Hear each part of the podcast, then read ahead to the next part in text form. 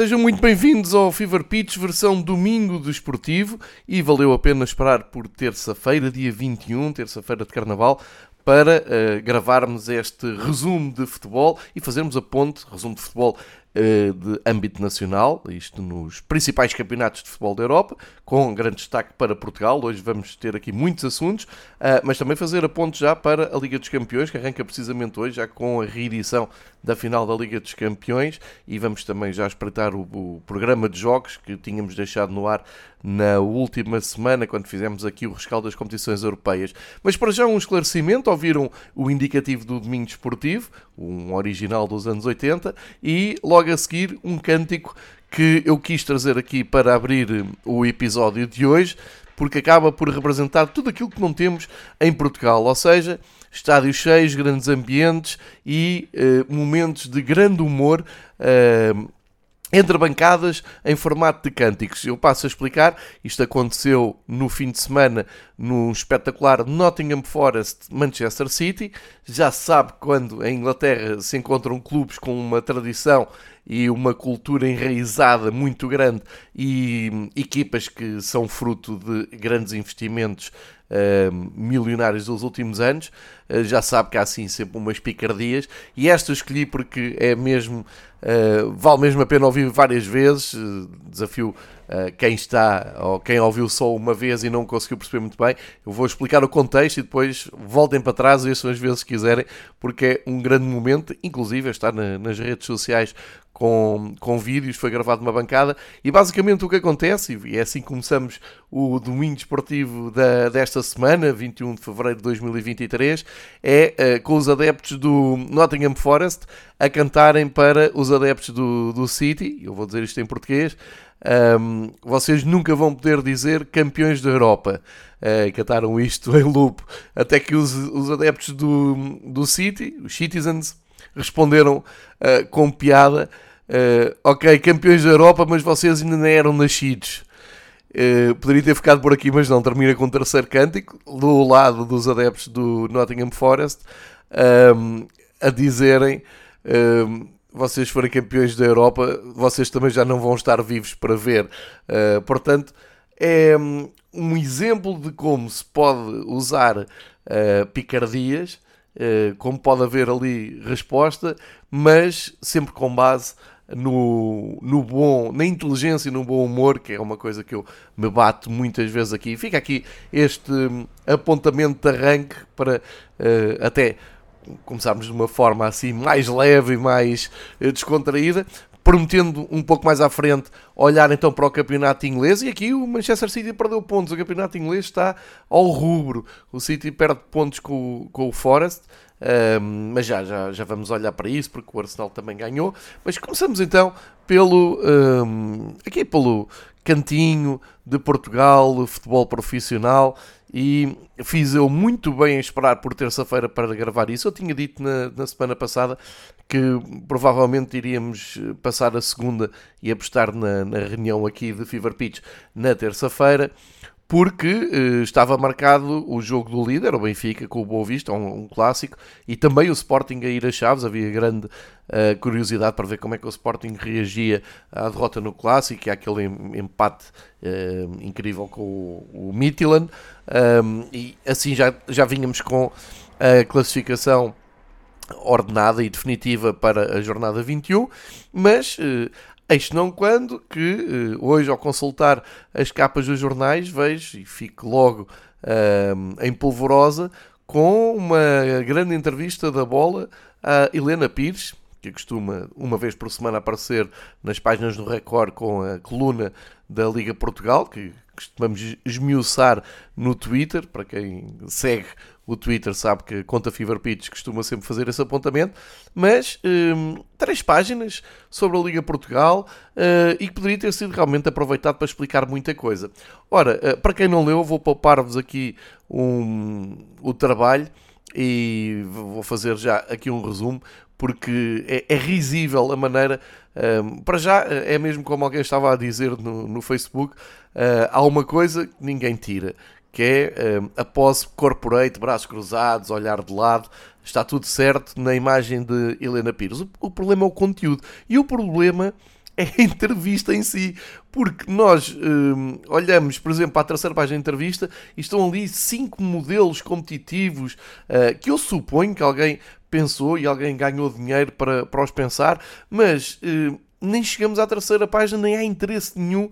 Ah, pode haver curiosidade de ver que raio de modelos é que estão ali um, plantados. Mas a questão é que não chega a haver interesse de saber isso porque isto é logo desmontado de entrada. Logo no... Aliás, o título diz: Presidentes quer, uh, querem manter o mesmo quadro competitivo.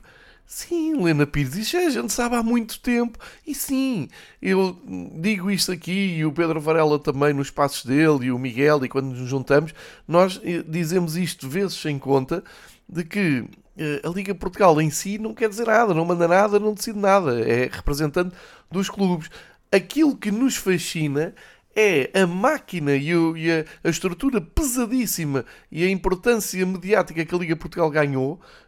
Um, com uma mão cheia de nada, porque estão ali na, nas mãos dos clubes, não podem resolver nada. Estão há anos e anos e anos a prometer coisas.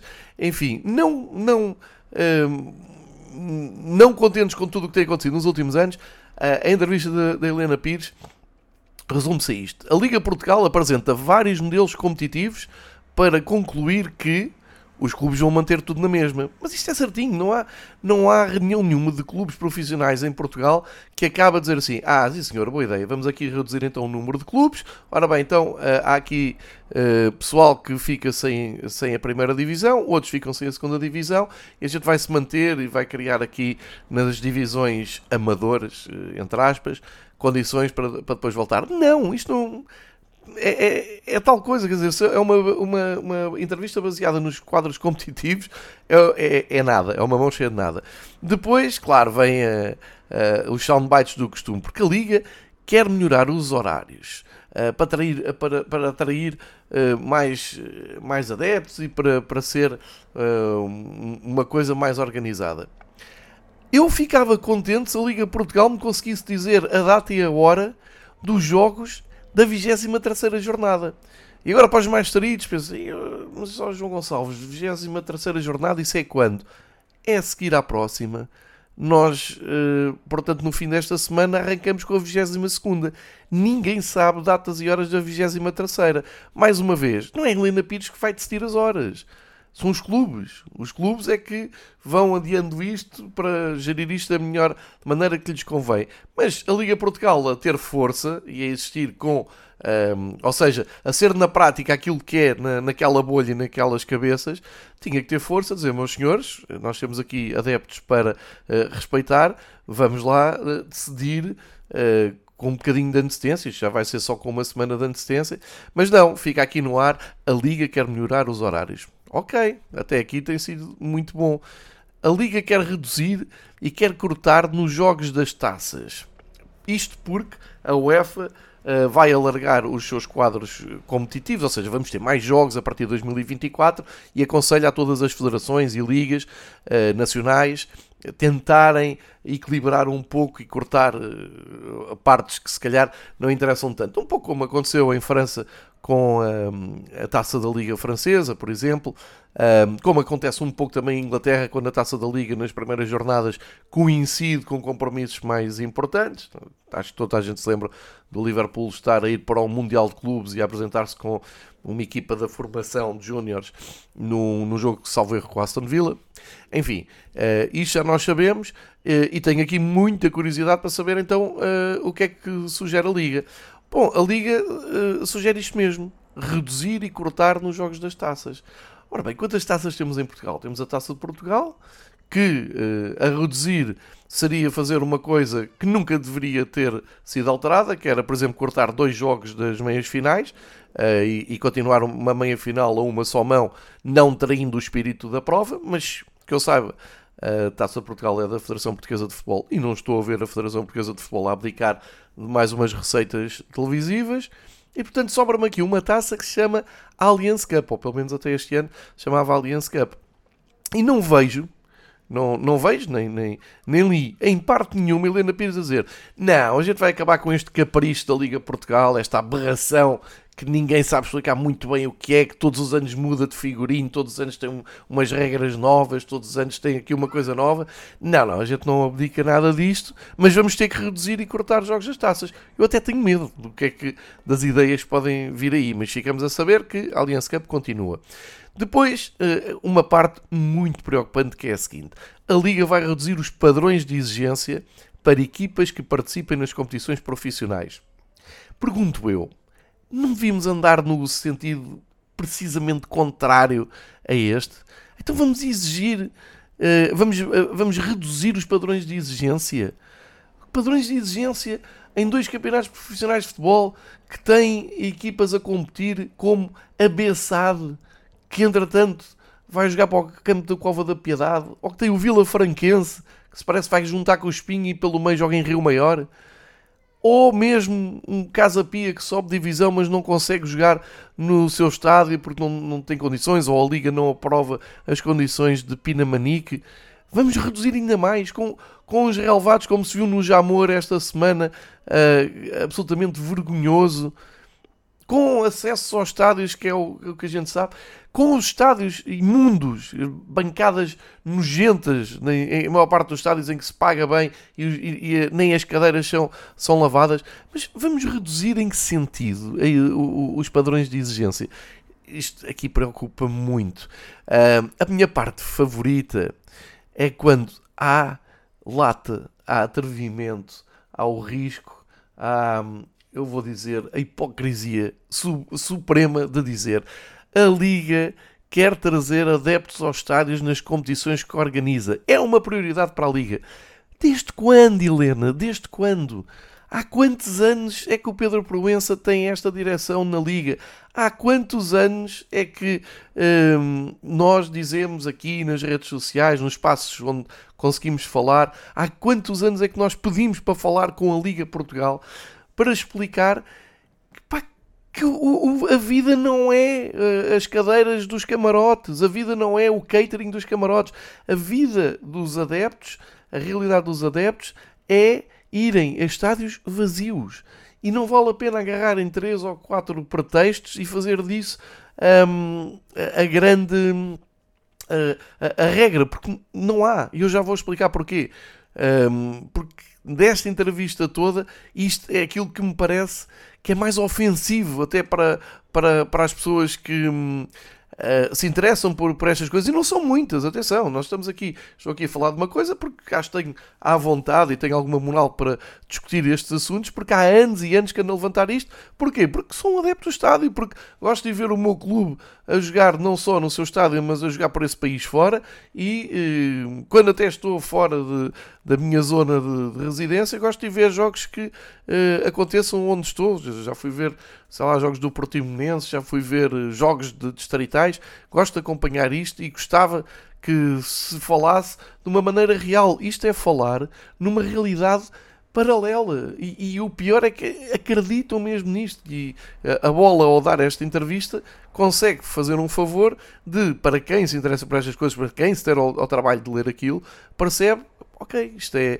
é uma viagem ao mundo imaginário da, da Liga Portugal. Vamos falar de adeptos, que eu gosto sempre de trazer números e factos não, não, e não estar só aqui a falar de cor.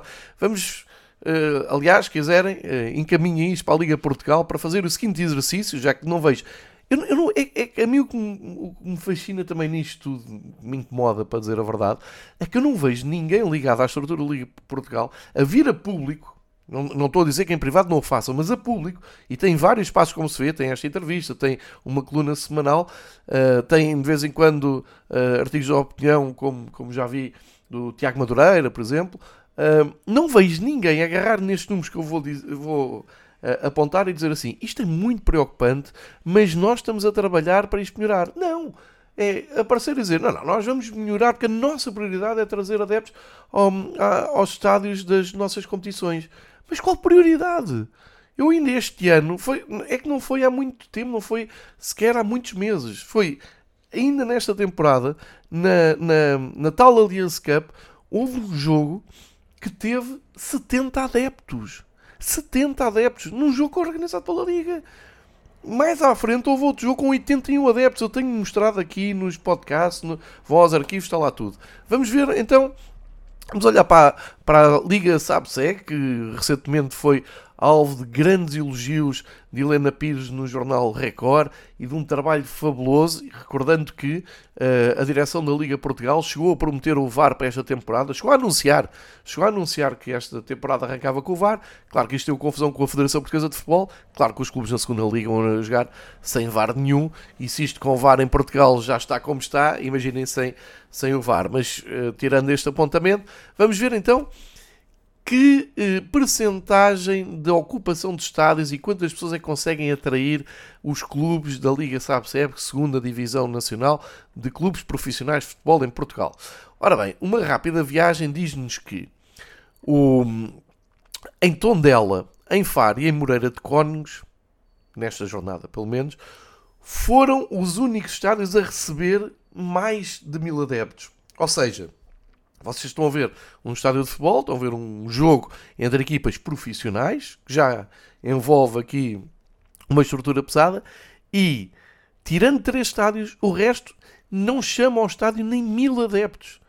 E não estamos a falar de um fim de semana mau para ir ao futebol, até era um fim de semana de carnaval, era um fim de semana que teve mais ou menos bom tempo, um pouco por todo, todo o país, ou pelo menos não teve assim mau tempo, e eh, estes números são absolutamente eh, avassaladores. E Uh, além de só três, uh, três clubes receberem mais de mil adeptos, e, e, receber mil adeptos para um jogo, quer dizer, é o mínimo.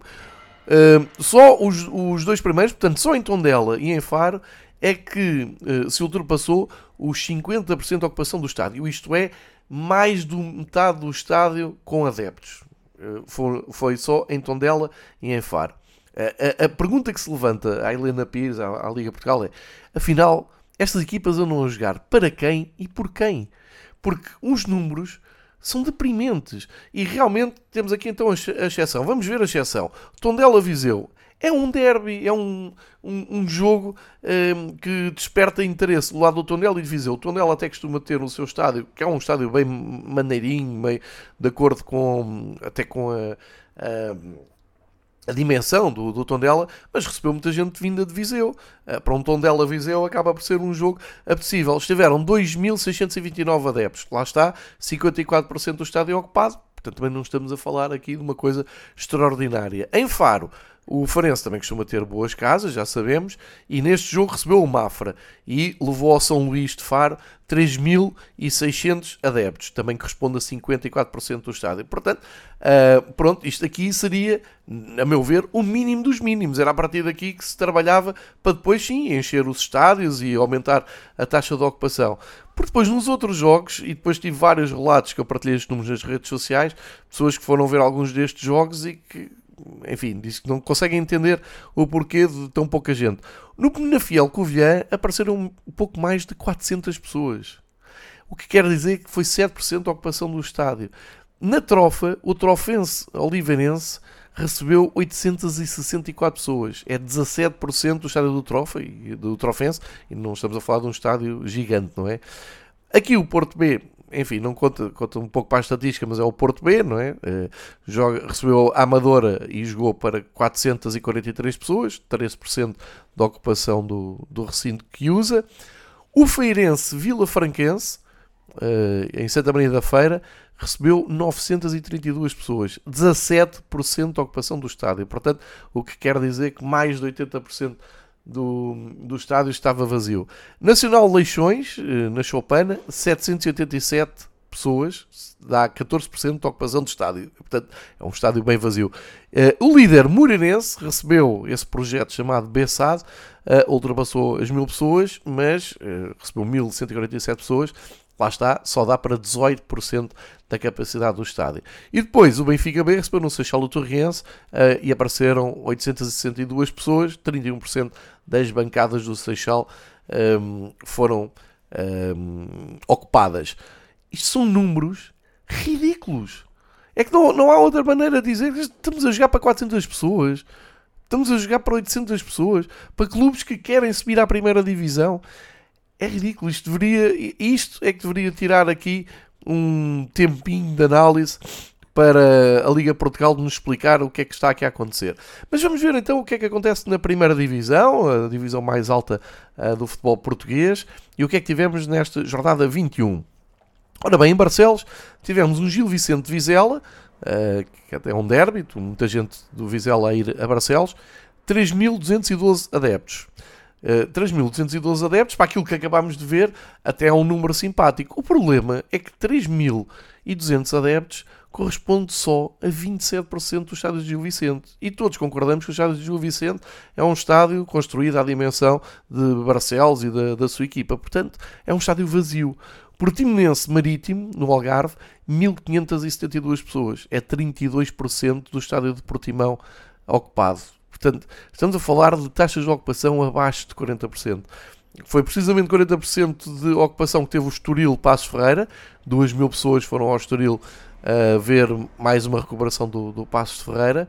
O Porto Rio Ave um, bateu nas 40 mil pessoas, uh, dá 81% da ocupação do estádio. Aqui, no caso do Porto, do Benfica e do Sporting, os números inflacionam muito estas médias, porque se tirarmos os três grandes, vamos ficar com números assustadores. Estes são os números que a Liga aproveita para maquiar estas contas todas. Mesmo assim, portanto, o melhor que a Liga tem a apresentar, representam problemas. O Sporting, claramente, o Pedro Varela já falou nisso, que da, da, da baixa, da redução de adeptos que têm ido ao Alvalade um pouco misteriosamente, uh, e um Porto Rio Ave com o Porto a lutar pelo título, também uh, ficar na casa dos 40 mil, uh, também há ali trabalho para fazer.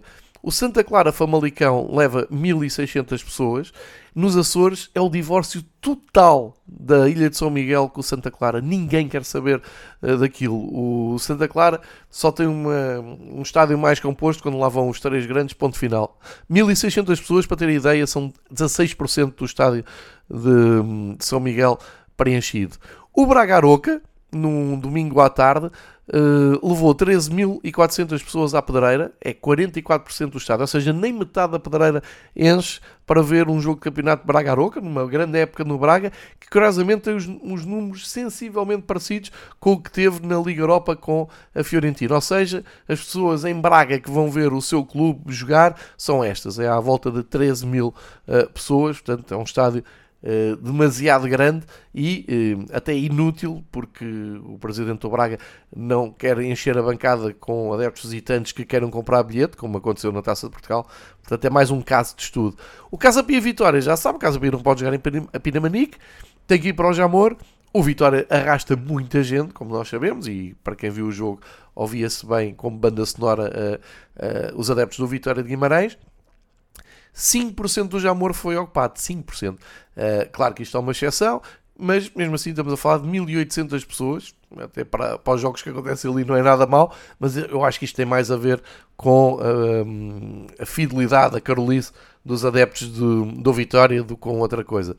Ou seja, tirando Dragão e Pedreira e Barcelos, não houve nenhum jogo que uh, recebesse 3 mil adeptos. 3 mil, não, não se podia mais.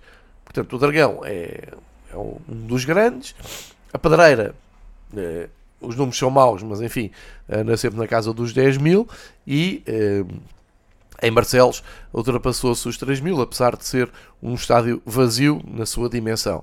Uh, nenhum estádio nenhum estádio chegou a preencher 50% da lotação. Ou seja, estamos a falar de uma jornada em que os estádios nem a meio tiveram da sua capacidade. Isto tirando, claro, claro está, uh, a situação do Dragão. Entretanto, jogou uh, ou jogaram uh, Benfica e Sporting já na segunda-feira e eu ainda fui buscar esses números para perceber qual é que era a tendência. E claro, quando entram os grandes a coisa muda. Mesmo assim, em Chaves, os Chaves recebendo o Sporting, recebeu, não recebeu sequer 5 mil pessoas. Olhando para a lotação do estádio representa sensivelmente 60% da ocupação do estádio, portanto 40% ficou vazio. Uh, mas claro, isto já são uns números mais aceitáveis, principalmente comparando com os que trouxe aqui atrás. E na luz, às 9 e um quarto de uma segunda-feira, é bem verdade também uh, que há muita gente que uh, não trabalha hoje, por ser terça-feira de carnaval. Mas o Estado da Luz recebeu mais de 56 mil pessoas, ou seja, 88% da ocupação do estádio. Aqui é o mesmo problema que eh, se põe ao Porto e ao Sporting. O Benfica tem que trabalhar mais para conseguir ter uma taxa de ocupação maior, porque teoricamente tem ali muitos lugares que já estão pagos e pessoas que não uh, aparecem e portanto também não passam o seu bilhete para quem quer ir. Mas claramente estes números são de, de uma dimensão que a Liga Portuguesa não tem. Tirando Benfica, Sporting e Porto, uh, estamos a ver aqui que Braga e Vitória e Gil Vicente agitam um bocado as coisas, mas é tudo muito, muito pequeno. É que estamos a falar de 18 clubes e só 3 é que têm números aceitáveis para uma primeira divisão ou para uma liga de prestígio internacional. Isto, estes números, este exercício que acabei aqui de fazer um, no Fever Pitch de hoje, é que deveriam ser encaminhados para a Liga Portugal. Isto é que deveria uh, originar um, um, grande congresso, um thinking football, uh, com adeptos, com uh, gestores dos, dos clubes, marketing, bilheteira, direções, pessoas que querem melhorar isto, porque é aqui que está o grande problema. Agora, se para a Liga Portugal, se para, para os adeptos, para os dirigentes, para toda a gente, jornalistas, comentadores, está bem assim, se ligar a televisão e ver um Casa Pia Vitória de Guimarães com um cenário de cadeiras brancas, ver o Rio Ave sem bancadas, ver hum, o estádio do, do, do Aroca sem, sem topos e, e quase sempre sem ninguém na bancada uh, que serve de cenário, se está tudo bem, quem sou eu para estar aqui a chatear as pessoas? Eu só estou a levantar uma questão com factos, com números, com comparativos que me parecem que são demasiado preocupantes para andarmos a brincar às entrevistas e a dizer não, não, a nossa prioridade é trazer adeptos ao, aos estádios das competições da Liga Portugal. Eh, a Liga Portugal deveria fazer um sério balanço eh, do número de espectadores que foi ver a primeira fase da Liga Portugal, ou seja, aquela fase de grupos que fizeram que foi uma confusão gigantesca. Uh, confusão para mim, nem, nem consegui acompanhar porque aquilo era jogos todos os dias colados uns aos outros e o interesse era zero, eh, para, para ser sincero, mas isto pode ser mais uma vez um problema meu. Mas eu adorava ver aí um estudo que me mostrasse quantas pessoas é que foram, qual era a média das pessoas e tirarem disso, claro está, aquela loucura que foi o Benfica Penafiel com uh, eh, 40 mil ou 50 mil no Estádio da Luz num, num, num sábado para ver um jogo sem interesse nenhum. Bom, posto isto, e porque eu acho que com esta entrevista hoje da Liga Portugal isto tinha que ser mesmo assunto vamos uh, passar e vamos fechar a página em Portugal com uh, aquilo foi basicamente a 21 jornada, que é uma, uma 21 jornada, é um espelho muito fiel daquilo que costuma ser o Campeonato Português. Ou seja, zero emoção no que diz respeito à classificação, porque os quatro primeiros foram ao jogo, ganharam todos. Um, para, para, nós termos uma noção do que é que é o Campeonato Português, nos quatro primeiros lugares, nós olhamos para os últimos cinco jogos dos quatro primeiros classificados, todos, Benfica, Porto, Braga e Sport, nos últimos cinco jogos, e só por duas vezes houve perda de pontos. Neste, nestes jogos todos que eu vos estou a dizer. O Braga uh, perdeu pontos da, daquela maneira que se sabe em Alvalade e o Sporting perdeu pontos no Clássico. De resto, é sempre em velocidade de cruzeiro, tudo a ganhar. Agora, podemos ir dissecar os jogos, obviamente. O Sporting tem aqui uma, uma vitória importante, uh, mesmo para não deixar escapar mais o Braga, para manter pelo menos a distância pontual para 8 pontos para o Braga. É, acho que é agora o objetivo principal do Sporting é uh, conseguir resgatar o terceiro lugar e, e, entrar nas contas da Liga dos Campeões no próximo ano uh, e travar também aquele ciclo negativo. Uma vitória num campo muito difícil uh, em que o, o, Sporting conseguiu remontar e, a situação e ganhou por 3-2. E elogios para Ruben Amorim, que vai sempre buscar forças para levantar a equipa, para começar um ciclo novo de, de boas, bons resultados. Portanto, eu, eu, continuo a dizer, acho muito difícil, e o Pedro Varela também já disse aqui há tempos, é difícil o Sporting arranjar uma equipa técnica tão competente e tão motivada como é a de Ruben Amorim. Na questão do Braga, repetiu o que tinha feito em Aroca, marcou muito cedo, uh, acho que até passa a ser o gol mais rápido da Liga, já tinha acontecido em Aroca, marcou nos primeiros instantes do jogo, repetiu agora aqui, o Braga que vinha de uma, uh, uma decepção que eu acho inaceitável, que foi ser goleado em casa por uma Fiorentina que, que está uh, em agonia na, na Série A, voltou a não ganhar neste fim de semana, mas pronto, o Braga conseguiu recompor a sua dignidade, ganhou por 2-0 o Aroca, num jogo que não foi assim tão fácil quando se poderia esperar. O Aroca está a fazer uma temporada muito boa, está no sétimo lugar, uh, mas pronto, o Braga a manter e no, na, na, visão do, do Braga será sempre olhar para cima, porque estão mais perto do Porto e mais distantes do Sporting. O Porto está ali só a uh, 3 pontos. Uh, e é esperar só que uh, ver se o Porto consegue manter a passada. Mas eu acho que o Porto vai manter eu acho que aqui a questão vai ser entre Benfica e Porto quem é que cede primeiro e tem tido jogos muito difíceis. O Porto em casa com o Rio Ave foi dos jogos mais difíceis, talvez dos jogos menos conseguidos do Porto na, na temporada. Também é verdade com muitas ausências. O que o Sérgio Conceição faz no Porto com nomes uh, que eu diria que a maior parte dos adeptos não iria a correr buscar para os seus plantéis, as suas equipas, adeptos dos rivais. Uh, o Sérgio Conceição consegue manter sempre ali um nível de competitividade uh, inacreditável. Acho que esse é, é, o grande elogio que se pode fazer ao Porto. De qualquer maneira, as coisas uh, não foram muito convincentes e há essa questão, há esse elefante no meio da sala que é Uh, mais uma jornada e mais uma decisão absolutamente inacreditável e incompreensível. Um, a, a, falta do Pep na grande área do Porto estava penalti. Uh, toda a gente, toda a gente, até os, os, os experts de ex-árbitros, uh, disseram nos seus passos que, que era penalti. O jogo ficou 1-0, um, um penalti por assinalar contra o Porto e volta-se volta a perguntar porquê. Porquê? O que é que está lá a fazer o VAR? O que é que se está a passar? Uh, não há respostas, do Conselho de Arbitragem ninguém fala, uh, o Porto aproveita para levantar mais barulho no, no fim do jogo uh, e pronto, três pontos para o lado do Porto, do lado do Benfica. Um grande espetáculo com o Boa Vista. O, não gostei muito de ver no pré-jogo falar de um Benfica Boa Vista como mais um jogo de campeonato. Não é. O, lá pelo Boa Vista ter de divisão e ter cumprido esse regresso à primeira divisão de forma dolorosa, uh, não apaga tudo aquilo que são décadas de futebol. Eu, quando comecei a ir ao futebol na década de 80, os jogos como o Boa Vista eram aguardados com grande expectativa. Uh, e sempre foram muito competitivos, grandes clássicos, grandes histórias.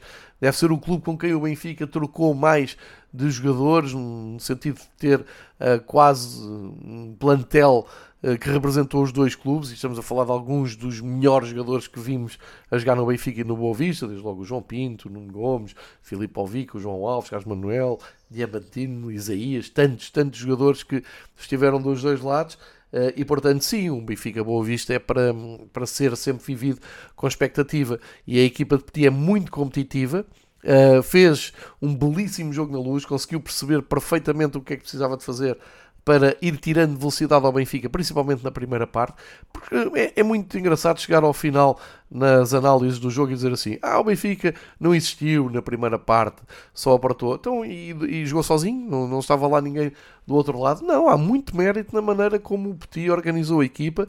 Um, conseguiu sem dúvida ter gás uh, ao Benfica, conseguiu enervar a equipa do Benfica e o Estádio da Luz, que tem tido um ambiente um, bom, um ambiente bem, bem apreciado, não, não é sensacional, nunca foi, nunca vai, nunca vai ser. Né? Quando, quando nós eh, dizemos e nos orgulhamos dos nossos estádios, dos nossos adeptos, e aquela loucura dos melhores adeptos do mundo e não há ambiente como este, é coisa cai um bocado por terra quando basta agora ter Eleva no Sport TV e ver o que é que se passa na Holanda, ver o que é que se passa em França, uh, Itália, sei lá, todos esses campeonatos em que se vê uh, ambientes, esses sim, verdadeiramente infernais. Isto não é uma crítica, atenção, não, não, não, estou a criticar porque comecei por dizer é um ambiente bem aceitável na luz, mas é, é muito importante e faz parte também da, da estratégia de quem visita a luz perceber que se conseguir irritar o estádio, essa irritação uh, passa um pouco para dentro de campo e, e é verdade.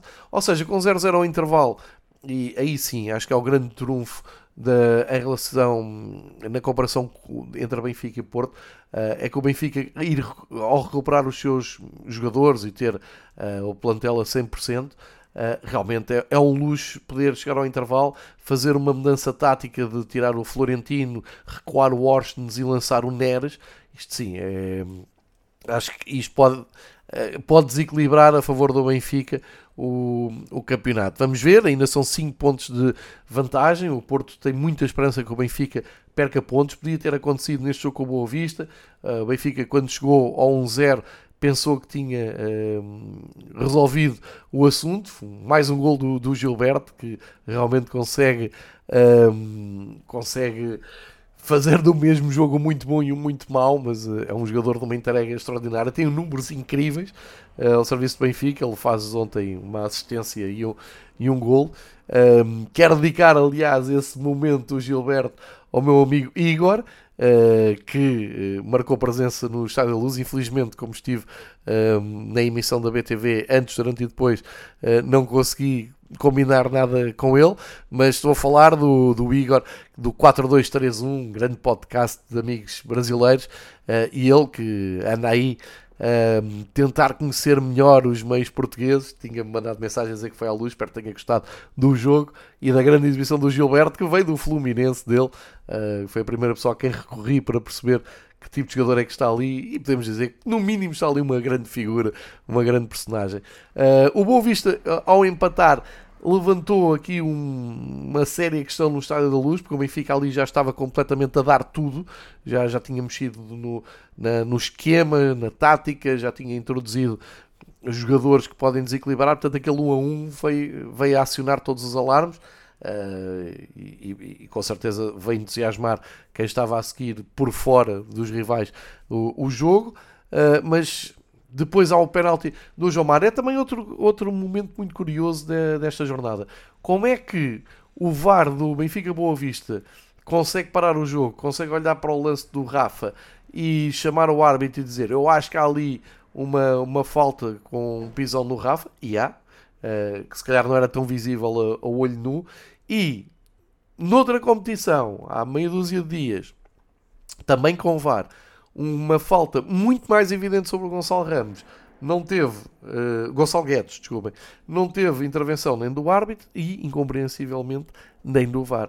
Este critério e esta roleta russa de decisões de arbitragem está a transformar o futebol português e esta questão do título num espaço completamente irrespirável e ninguém acredita em ninguém e toda a gente acha que é vítima de uma conspiração e isto eu gostava de saber interessa a quem. E se ninguém vier explicar, ninguém vier falar, ninguém vier dar a cara, ninguém olhar para o que se faz em Inglaterra, com uh, uma jornada muito marcada por más decisões do VAR, que teve consequências, nomeadamente o árbitro estava a fazer de VAR, foi afastado, que terminou a carreira, que é para nem haver mais uh, conversa, e aqui parece que encolhe tudo os ombros e vamos para a próxima, à espera do próximo VAR que falha, próximo penalti por marcar, a próxima uh, polémica que há, e é uma pena porque isso, isso também não é só a falta de público no, nos estádios, ou se calhar, se quiserem, a falta de público dos estádios também terá a ver um pouco com este aspecto em que eu acho que ninguém acredita em ninguém.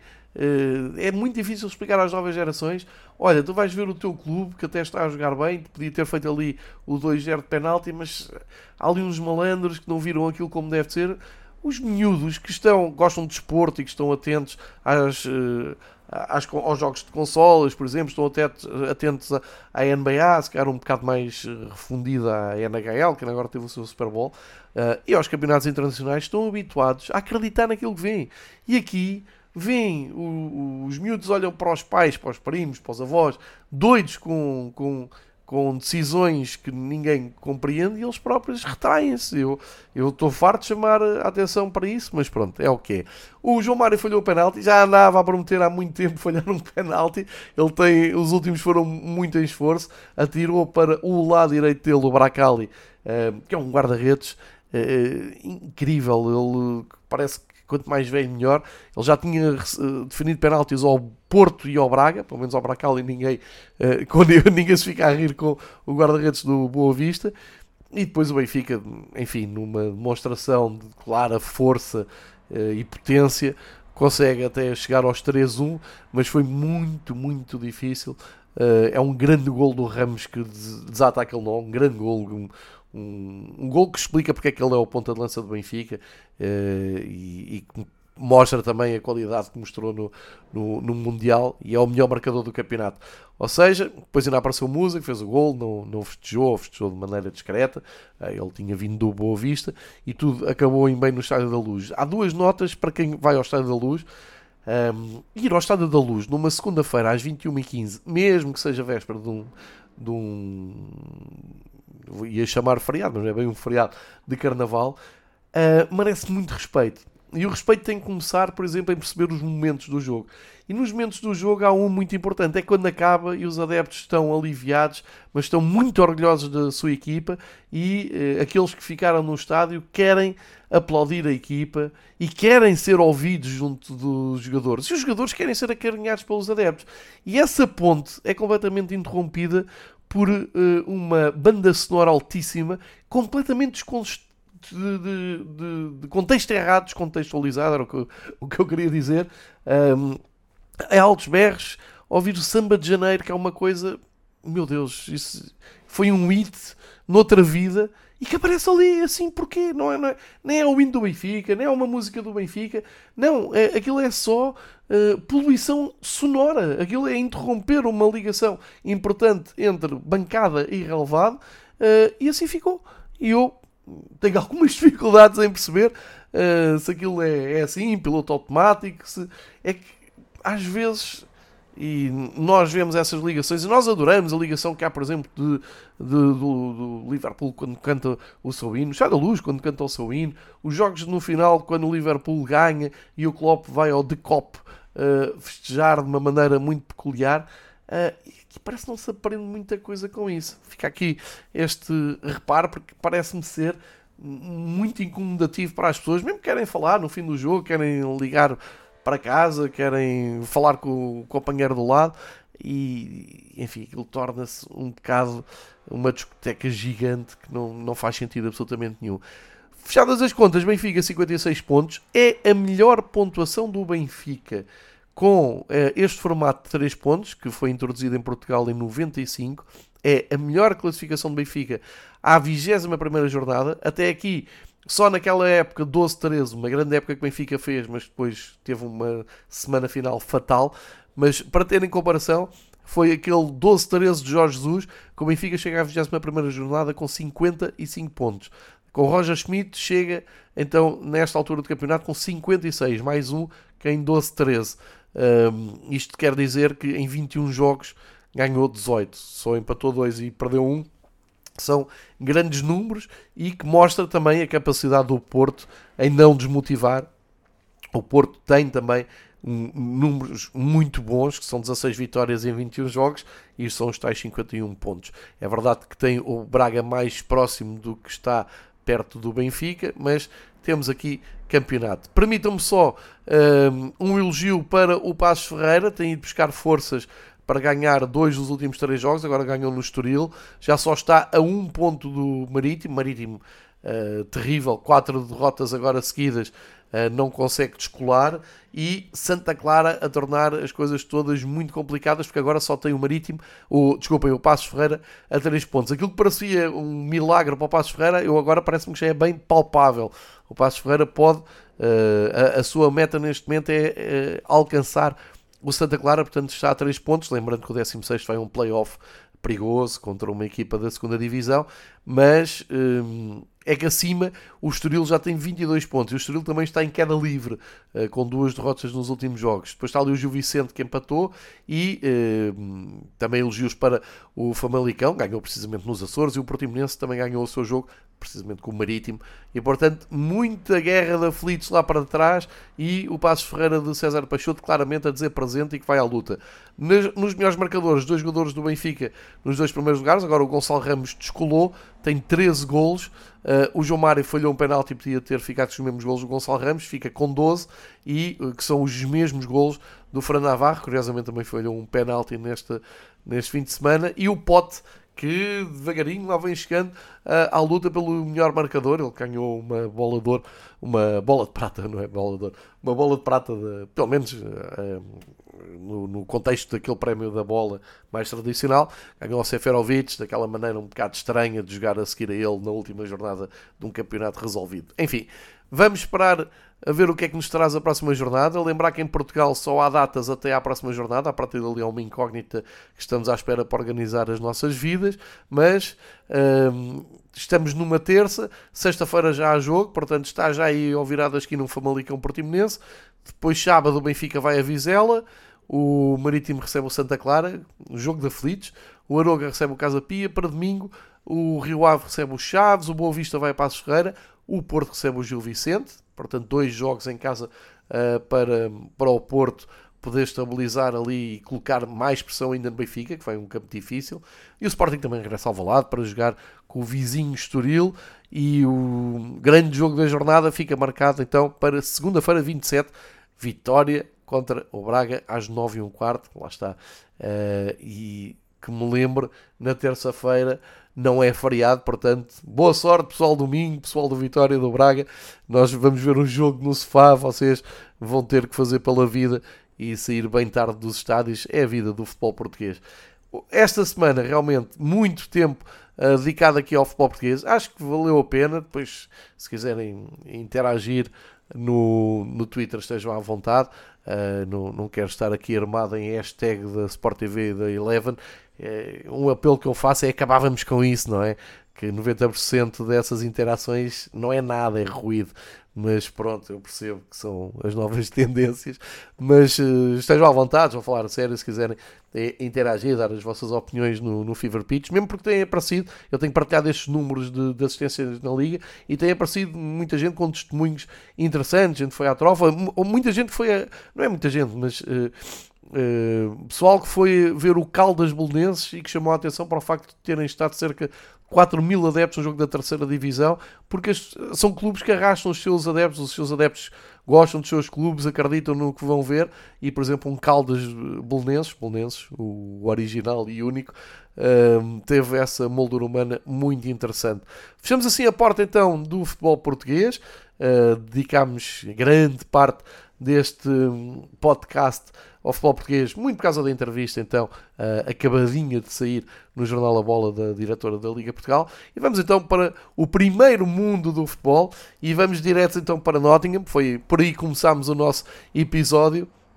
O Nottingham Forest e o City com cânticos de uma bancada para, para a outra, foi um dos meus momentos preferidos desta jornada. A verdade é que o Nottingham roubou mesmo pontos, fazendo eh, jus à lenda do Robin Hood, roubou pontos ao Manchester City, deixou ali o Guardiola muito nervoso, porque o Manchester City uh, vinha conseguir meter pressão no, no, Arsenal que não ganhava há três jogos e uh, ganhando, se o City tem ganho no terreno do Forest, uh, sabia que o jogo do Arsenal poderia, ou no lançamento da jornada, poderia ter problemas em Birmingham com Aston Villa. E teve bastantes, mas a verdade é que o Arsenal foi buscar forças para ganhar um jogo que às tantas eu também me senti culpado. Eu, agora, eu gostava que o Arsenal ganhasse a Premier League, uma vez que a prestação do Liverpool está miserável, embora eu confie que o Liverpool consiga endireitar-se via Liga dos Campeões, vamos ver hoje com o Real Madrid, uh, numa jornada que o Liverpool até conseguiu um belíssimo triunfo num estádio difícil do Newcastle,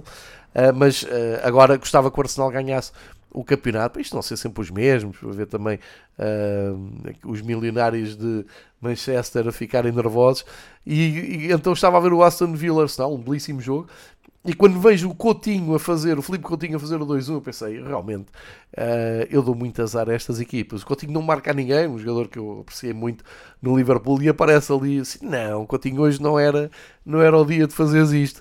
Uh, mas o Arsenal recompôs, foi buscar forças, está, está com o pulmão, está com o coração, o Arteta está ali a, a tirar tudo o que pode da, da sua equipa, e um belíssimo triunfo do, do Arsenal por 4-2 a manter então ali a chama da liderança. Está, está tudo muito igual. Recorde, são dois pontos de vantagem, mas o Arsenal ainda com uma almofada uh, que é um jogo em atraso. Portanto, se ganhar esse jogo em atraso, uh, aumentam para 5 pontos, e é a mesma diferença do campeonato português, uh, que já dá outra maneira de gerir, embora isto em Inglaterra seja tudo muito mais pressionante e muito mais intenso uh, que noutros campeonatos, com o português nem tem sequer comparação, como sabemos. Olhando para os primeiros quatro, os quatro, as quatro equipas que vão entrar então diretamente na Liga dos Campeões, só o Manchester City é que vacilou no tal empate inesperado com o Nottingham. O Manchester United está muito bem, ganhou por 3-0 ao Leicester.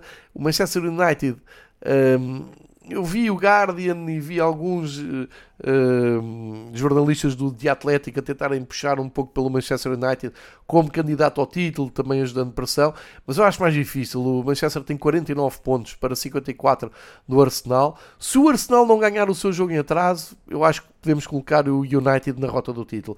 Mas se ganhar, acho, acho mais difícil. De qualquer maneira, brilhante trabalho que o Tenac está a fazer pós saída de Cristiano Ronaldo tem uh, dado uh, conta de excelentes resultados. Esta vitória com o Leicester foi tranquilíssima, Bruno Fernandes em grande plano e mantiveram ali o ritmo certo nos três primeiros lugares. Mais atrás o Tottenham regressou às vitórias, num derby de Londres, bem jogado também, um jogo interessante seguir no domingo à tarde.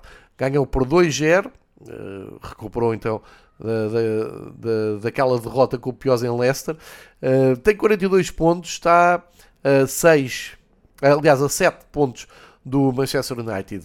Mas eu acho para o Tottenham é mais importante olhar para baixo e manter esta posição de Liga dos Campeões do que tentar ir buscar mais alguma coisa acima.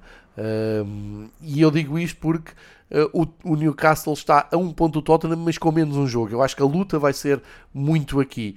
Uh, e aí o Liverpool deu uma preciosa ajuda ao Tottenham, ganhando no, em St. James Park uh, por 2-0. Primeira derrota em muitos jogos para o Newcastle atrasou-se, caiu para o quinto lugar, está aí na zona europeia, uh, mas agora tem ali mais perto o Fulham, que grande, grande campeonato está a fazer Marco Silva no Fulham, sensacional, está nos seis primeiros lugares, soma o 38 ponto, segunda vitória seguida, ganhou num terreno dificílimo, que é do Brighton and Hove Albion, uh, está ali às portas da Europa, uh, aliás troca de lugar com o Brighton, mas tem mais dois jogos. O, o, campeonato inglês está pontuado por isto. Há aqui um grande desacerto de jogos que pode depois, eh, pode e vai claramente influenciar uh, a tabela no, no, final das contas.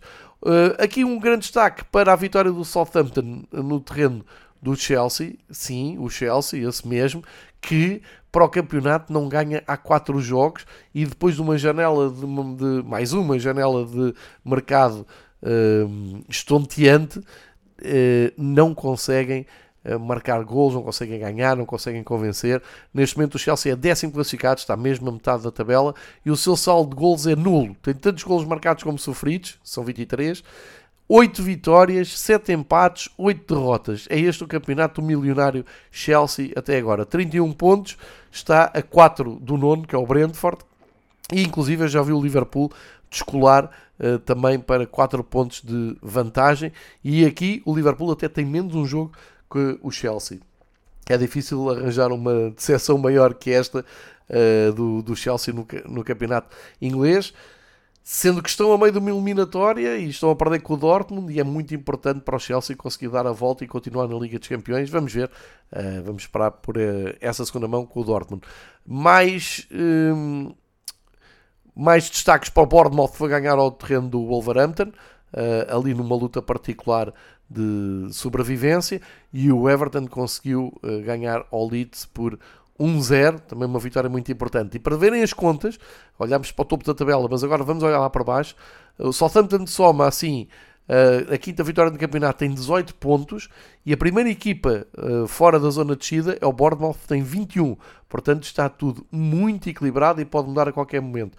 Uh, muito estranho é ver aqui o West Ham na primeira, primeiro lugar da zona de descida, está em 18. Depois o Leeds United e depois o Southampton que vem vindo a recuperar.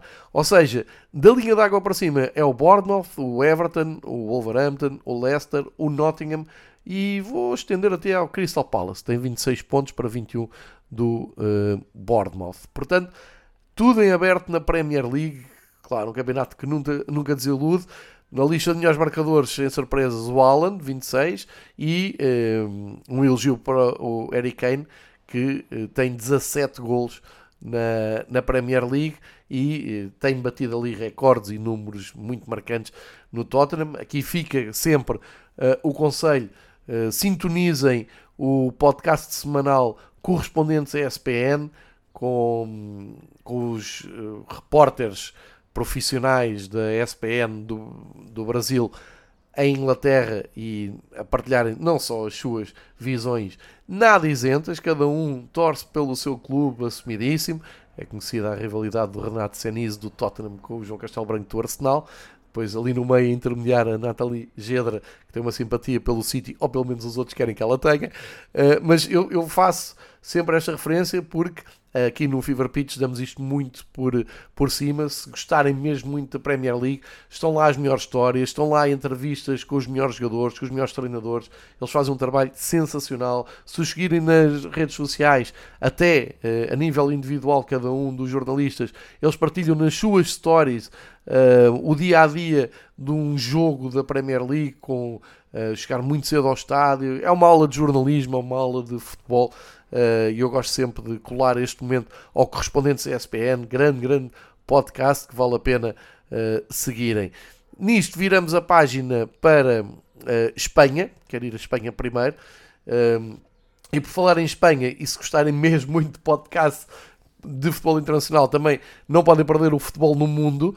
Tem o Gustavo Hoffman uh, a liderar. A, uh, eu, eu, acho que ele até veio à Europa, não sei se ele ainda está na Europa, mas está sempre muito atento ao futebol europeu. O incontornável Bertozzi também, uh, sempre muito atentos, porque eles acompanham isto para os canais brasileiros e depois fazem o futebol no mundo, que é assim que se chama o, o, podcast, que ainda tem mais dinâmica que os correspondentes, porque eles são incansáveis e vão também às noites europeias, portanto, metam também nas vossas escolhas o futebol no mundo, vale muito, muito a pena e aprende-se muito.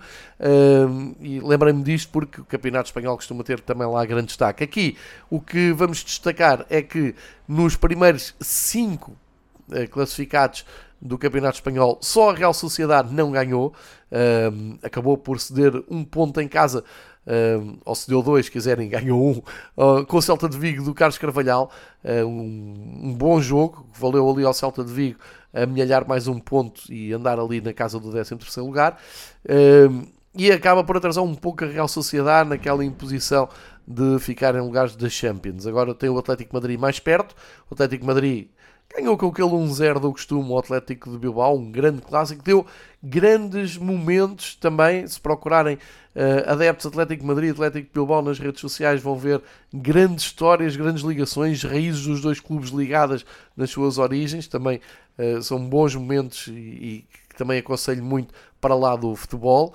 Uh, também o Betis chegou um pouco mais à frente, porque ganhou a Valladolid 2-1. Uh, e na frente o Barcelona recebeu e venceu com naturalidade o Cádiz.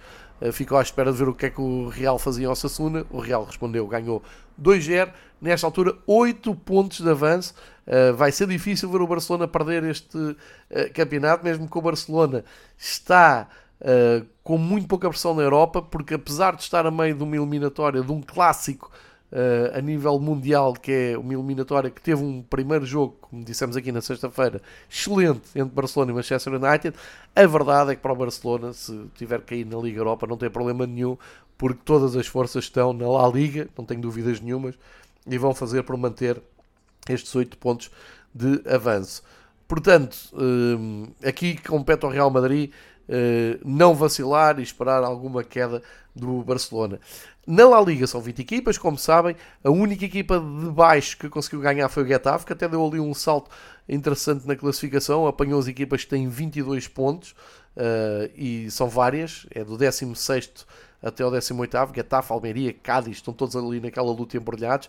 Mais para baixo o Valência, começa a acreditar que o Valência, depois de tantos anos a ameaçar este ano pode acontecer essa tragédia, esse drama de vermos o Valência descer de divisão. Neste momento tem 20 pontos, tem várias equipas à sua frente com 2 pontos a mais, tem 5 derrotas seguidas, perderam com o Getafe este fim de semana. Pior só realmente o Elche, que já está praticamente assumido que desta divisão, perdeu mais um jogo em casa com o Espanhol, tem uma vitória no campeonato, 6 empates, são 9 pontos, acho que já nem conta, mas entre Valência e vamos lá ver, vou Vou esticar isto até ao Osasuna, só para percebermos que a segunda metade da tabela, o Osasuna tem 30, o Valência tem 20, são 10 pontos de vantagem. Portanto, entre Osasuna e Valência temos Girona, Sevilha, Espanhol, Celta, Valladolid, Getafe, Almeria e Cádiz. Todas essas equipas vão lutar por um, fixarem-se na primeira divisão, sendo que aqui pelo meio há um número surpreendente, tal como o Valência, o clássico Sevilha,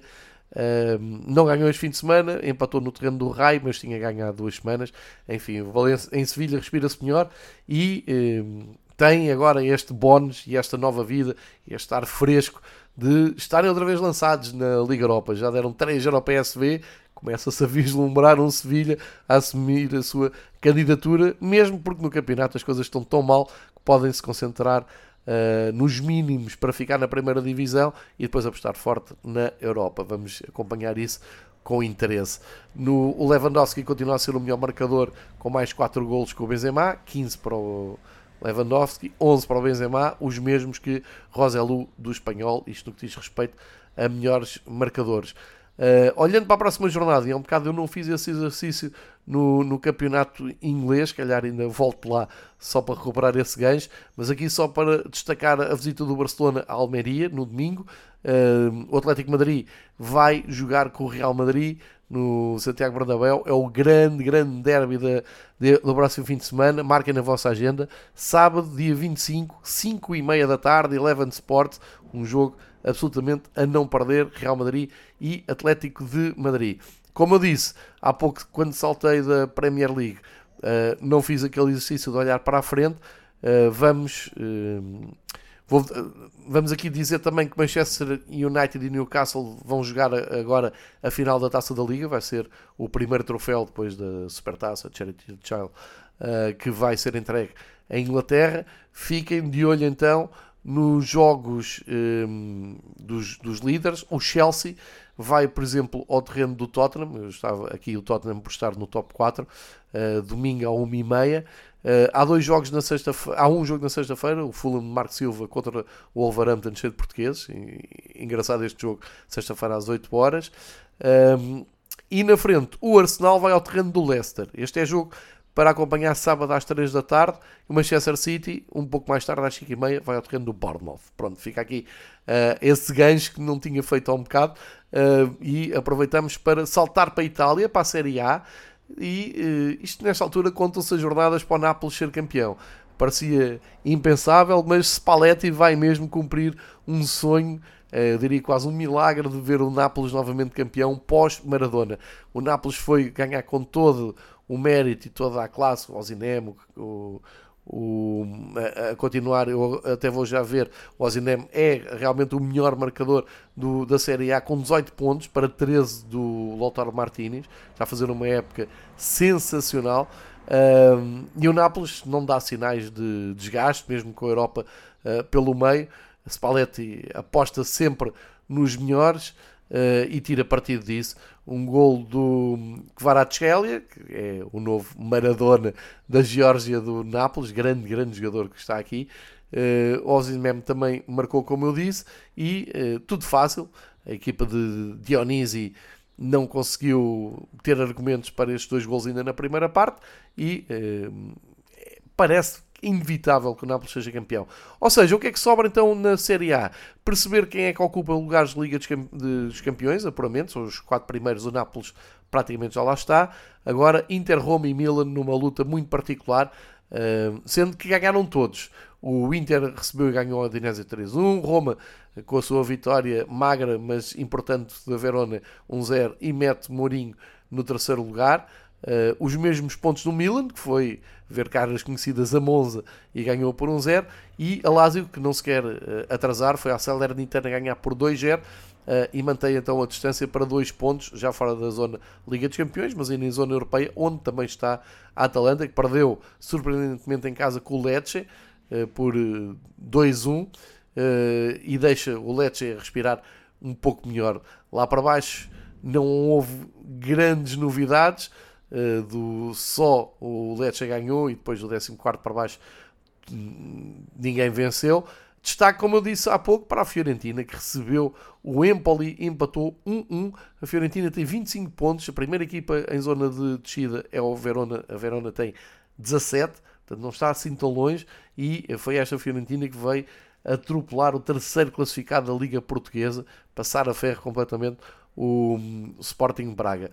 Em Itália, o passeio do Nápoles continua para a semana com outra deslocação, precisamente ao terreno do Empoli, uh, e os perseguidores, uh, Roma vai ao terreno da Cremonese, a Juventus recebe o Torino, a Juventus já sabe, uh, por via de secretaria, está longe destas decisões, a Lazio recebe a Sampdoria, temos um Milan-Atalanta, tem tudo para ser um bom jogo, e o Inter vai ao terreno do Bolonha. A jornada em Itália vai se estender por sábado, domingo, segunda e terça. vamos ter jogos uh, seguidos até uh, terça-feira. Um pouco até à boa maneira portuguesa. No, na classificação não há, não há mais novidades e acho que quem gosta de futebol sente ali um arrepiozinho por ver o Nápoles a caminho de um título absolutamente impensável. Vamos sem mais demoras para a Alemanha e aqui sim estão as melhores histórias dos, do top 5 dos campeonatos que costumamos eh, acompanhar, o top 5 de campeonatos europeus, o que é que se passa com o Bayern que eh, foi jogar o clássico com o Borussia Mönchengladbach, onde há essa lesão a lamentar do Julian, Julian Weigl, que entrou e lesionou-se eh, e parece que é grave. O Borussia ganha por 3-2, mas que grande campeonato estamos a ter na Bundesliga. O Borussia Dortmund, quem diria, numa série incrível de vitórias, goleou o Hertha de Berlim. Uh, e aqui o candidato não era por golear o Hertha, era por manter aqui um ritmo absolutamente demoníaco. Tem, nesta altura, os mesmos pontos que o Bayern. E imagine-se, o União de Berlim, nesta altura, é um dos três líderes, porque uh, a liderança é do Bayern, por, por estatística, vamos lá, mas a nível de pontuação, Bayern, Dortmund e União de Berlim todos com os mesmos 43 pontos. E o Freiburg está só a 3, foi ganhar ao terreno do Bochum, e o Leipzig está só a 4, foi ganhar ao terreno do Wolfsburg. E assim que está o Eintracht Frankfurt, que recebeu e venceu o Werder Bremen. Que Bundesliga sensacional que estamos aqui uh, a assistir. No, nos lugares de descida, o Schalke há 4 jogos que não perde, mas também não ganha, é o quarto empate seguido Uh, dá para continuar ali com a chama acesa, está a 4 pontos do Herta uh, e uh, tem como objetivo olhar para o Bochum, tem 19 pontos e está na zona de playoffs, os mesmos pontos do Offenheim, o Stuttgart, são as equipas que vão lutar para não descer. O Augsburgo está um pouco mais acima, mas estão a ver a competitividade absolutamente inesperada do campeonato alemão, conta com o Fulkrug do Werder Bremen como melhor marcador, 13 golos. O Nikunku da, do Leipzig está atrás com 12. E uh, aqui a notícia é que os jogadores do Bayern, que costumam liderar esta uh, lista, estão bem lá mais para trás. Uh, portanto, sensacional temporada no campeonato alemão. Segue a Bundesliga na próxima semana. Uh, com jogos uh, a acompanhar, nomeadamente o Bayern de Munique com União de Berlim. Domingo, 4 e meia da tarde, em Eleven Sports, jogo a não perder, os dois com os mesmos pontos, com o Dortmund à espera. Uh, por, uh, à espera não, o Dortmund até vai ser ao contrário. O Dortmund vai primeiro a jogo, sábado às duas e meia, vai ao terreno do Offenheim. Se conseguir ganhar, vai, -se, vai dormir na liderança isolada do campeonato alemão, coisa absolutamente inesperada, à 22 jornada. Temos muitos jogos, como é normal, às duas e meia da tarde de sábado, e esse Bayern Union a fechar uh, aquela que será a 22 uh, ronda do campeonato uh, alemão. No campeonato francês só não temos mais emoção porque o PSG, no último fogo, conseguiu mesmo ganhar um jogo com o Lille que esteve muito perto de perder. E se perdesse esse jogo, tínhamos ali o Olympique de Marselha bem mais perto. De qualquer maneira, o, os perseguidores do PSG cumpriram todos. Uh, começar no Rennes, que está no quinto lugar, recebeu e venceu o Clermont. O Lance continua um grande campeonato, regressou às vitórias, já não ganhava há 4 jogos. Uh, recebeu o Nantes e ganhou por 3-1. O Mónaco, quarta vitória seguida, foi ao terreno do Brest ganhar por 2-1. E o Marselha a colocar então pressão no PSG, ganhou também num jogo com 5 golos uh, em Toulouse por 2-3. A vitória de 4-3 com o Lille do PSG fica para a história deste campeonato, foi dos jogos mais bem conseguidos. Paulo Fonseca, muito bem, uh, a mudar completamente a imagem da primeira volta, quando foi copiosamente derrotado uh, em casa. Uh, agora não, esteve, esteve ali, vai não vai para ganhar ao PSG. O PSG está naquela fase delicada do ano que, em que se vê envolvido todos os anos quando a Liga dos Campeões começa a tremer. Confusão com o Luís Campos a vir do camarote para o banco, o Neymar a ouvir uh, recados, o Mbappé a dizer que gosta do Neymar, mas, uh, enfim, ali um, percebe-se que aquilo é um saco de gatos, não está fácil e tenho a, a, tarefa nada, nada fácil de ir a Munique e ganhar ao Bayern. É a única coisa que salva a época do PSG, é a única coisa que pode devolver paz e união em Paris é o PSG conseguir ultrapassar o Bayern daqui a umas semanas uh, em Munique e eu não vejo isso uh, nada fácil. De qualquer maneira, ganhou aqui um alento tinham perdido na jornada anterior no Mónaco, agora conseguiram voltar às vitórias, eh, para eh, desalento de quem quer mais competitividade na, na Liga Francesa. De qualquer maneira, boa resposta das equipas que vão atrás. Lá para baixo, descem 4 equipas em 20 e descem diretamente à segunda divisão. O Auxerre ganhou ao Lyon e eh, voltou ali à luta para sair do 17 lugar para cima.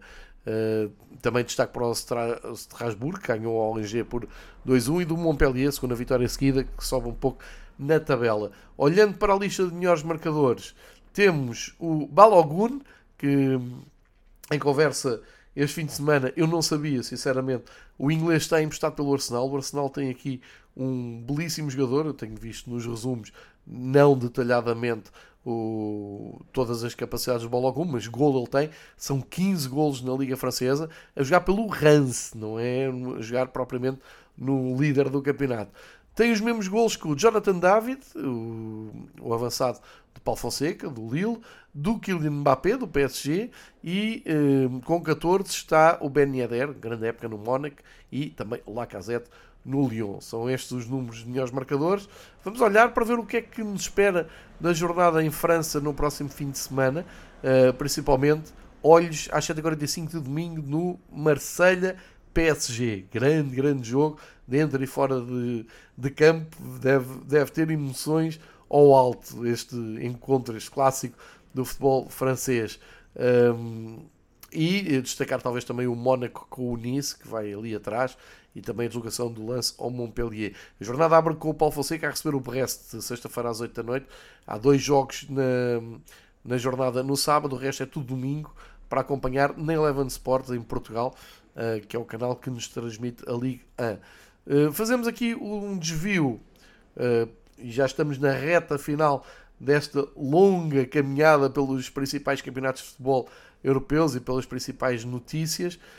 Um, fazemos aqui um desvio só para dar conta que na Turquia, depois de, dos acontecimentos trágicos, horríveis, uh, mantém-se aquilo que eu vim dizer. Houve muita gente a perguntar nas redes sociais como é que era, como é que não era. Acho que há equipas que vão mesmo confirmar, se é que não confirmaram já oficialmente a sua saída do campeonato, o que quer dizer que na frente tudo na mesma, o Fenerbahçe mesmo com o de um jogo que está muito distante, a 9 pontos do Galatasaray e uh, será essa uh, talvez a maior atração para a reta final do, do campeonato.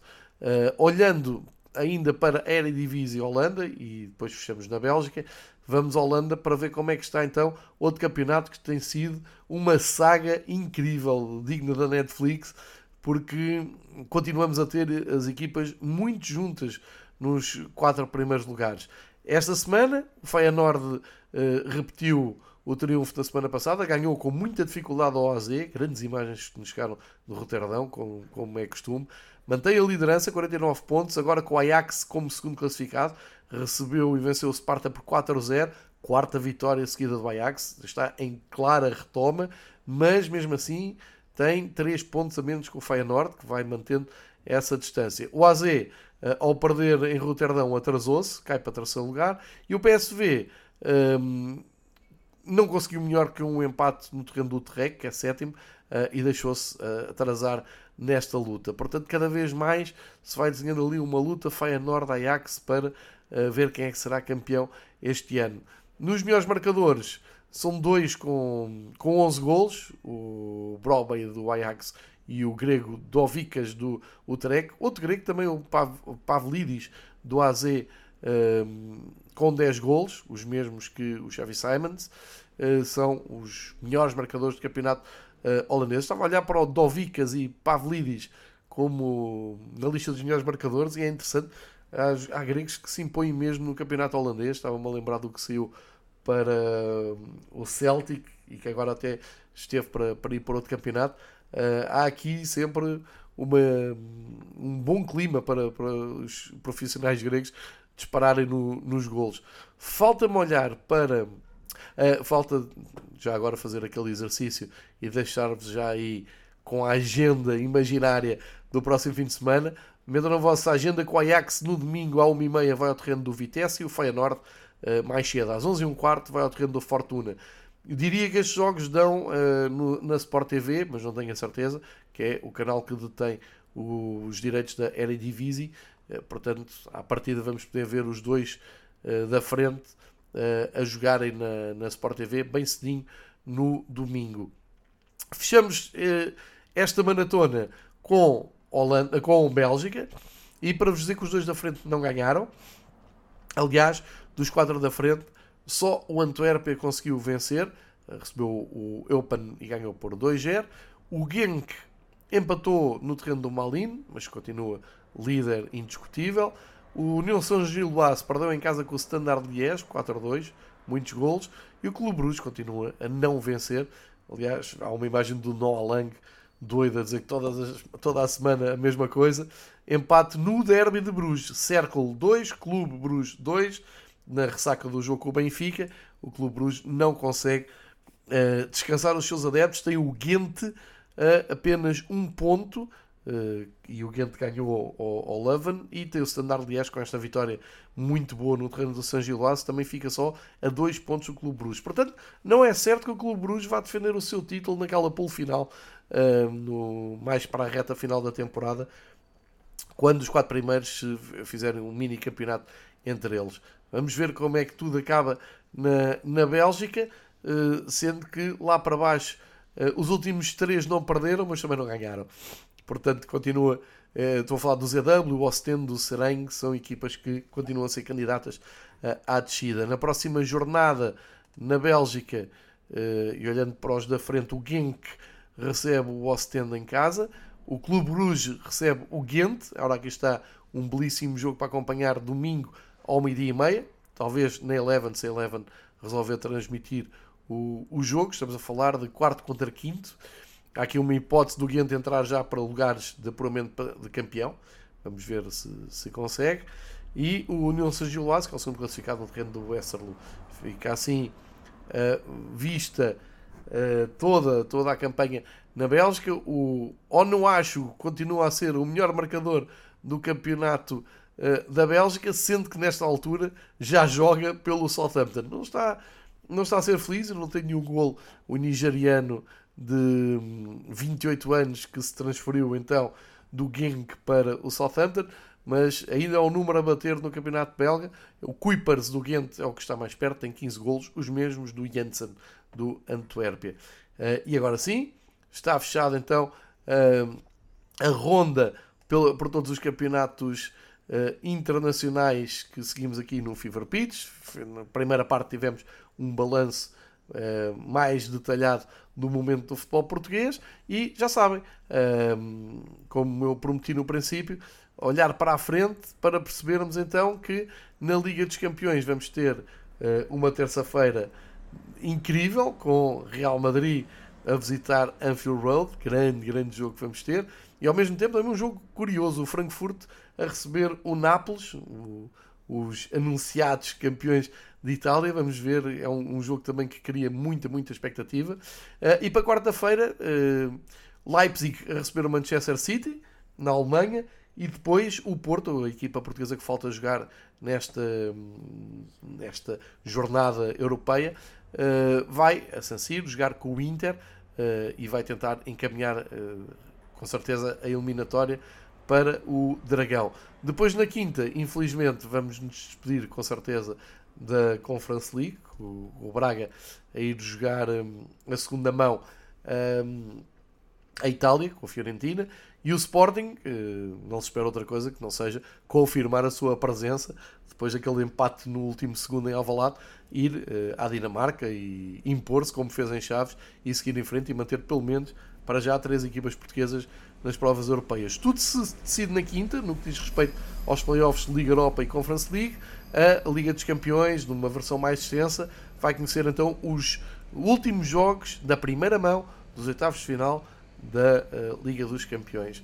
Portanto, muito e bom futebol para ver. Se puderem, como sempre, vão aos estádios. E este foi um Fever Pitch um pouco mais alargado, mas conseguimos uh, apanhar tudo. Voltamos com o balanço das noites europeias lá mais para sexta-feira. Boa semana a todos. Obrigado por seguirem o Fever Pitch. E se quiserem interagir, estão à vontade no Fever Pitch no Twitter. Grande abraço a todos.